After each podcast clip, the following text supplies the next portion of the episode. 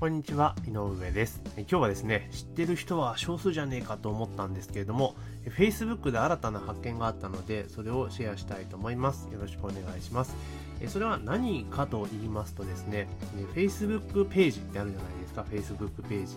で、あれの Facebook ページのヘッダー画像ってありますよね。で、結構皆さん工夫されて、まあいろいろ作られていると思うんですけれども、なんとですね、Facebook ページのヘッダー画像って動画にできるんですね。動画に。で、今このね、音声、音声で言いますか、え動画を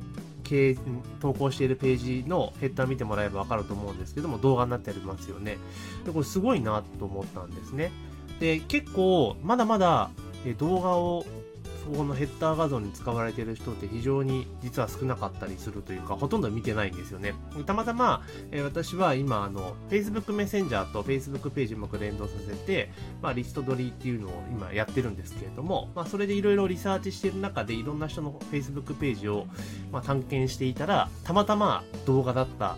ページを見つけたんですね。で、そして、えじゃあ、え動画できるんだと思って、じゃあ Facebook ページ、ヘッダー、動画って調べたら、結構もう1年ぐらい前から実は、えこの Facebook ページのヘッダー部分っていうのは動画がを投稿できるようになったんですね。で動画さえあれば、動画 MP4 データかなあれば、結構ですね、簡単にアップロードできてしまうので、結構これ目立つと思うんですよ。音も流すこともできるので。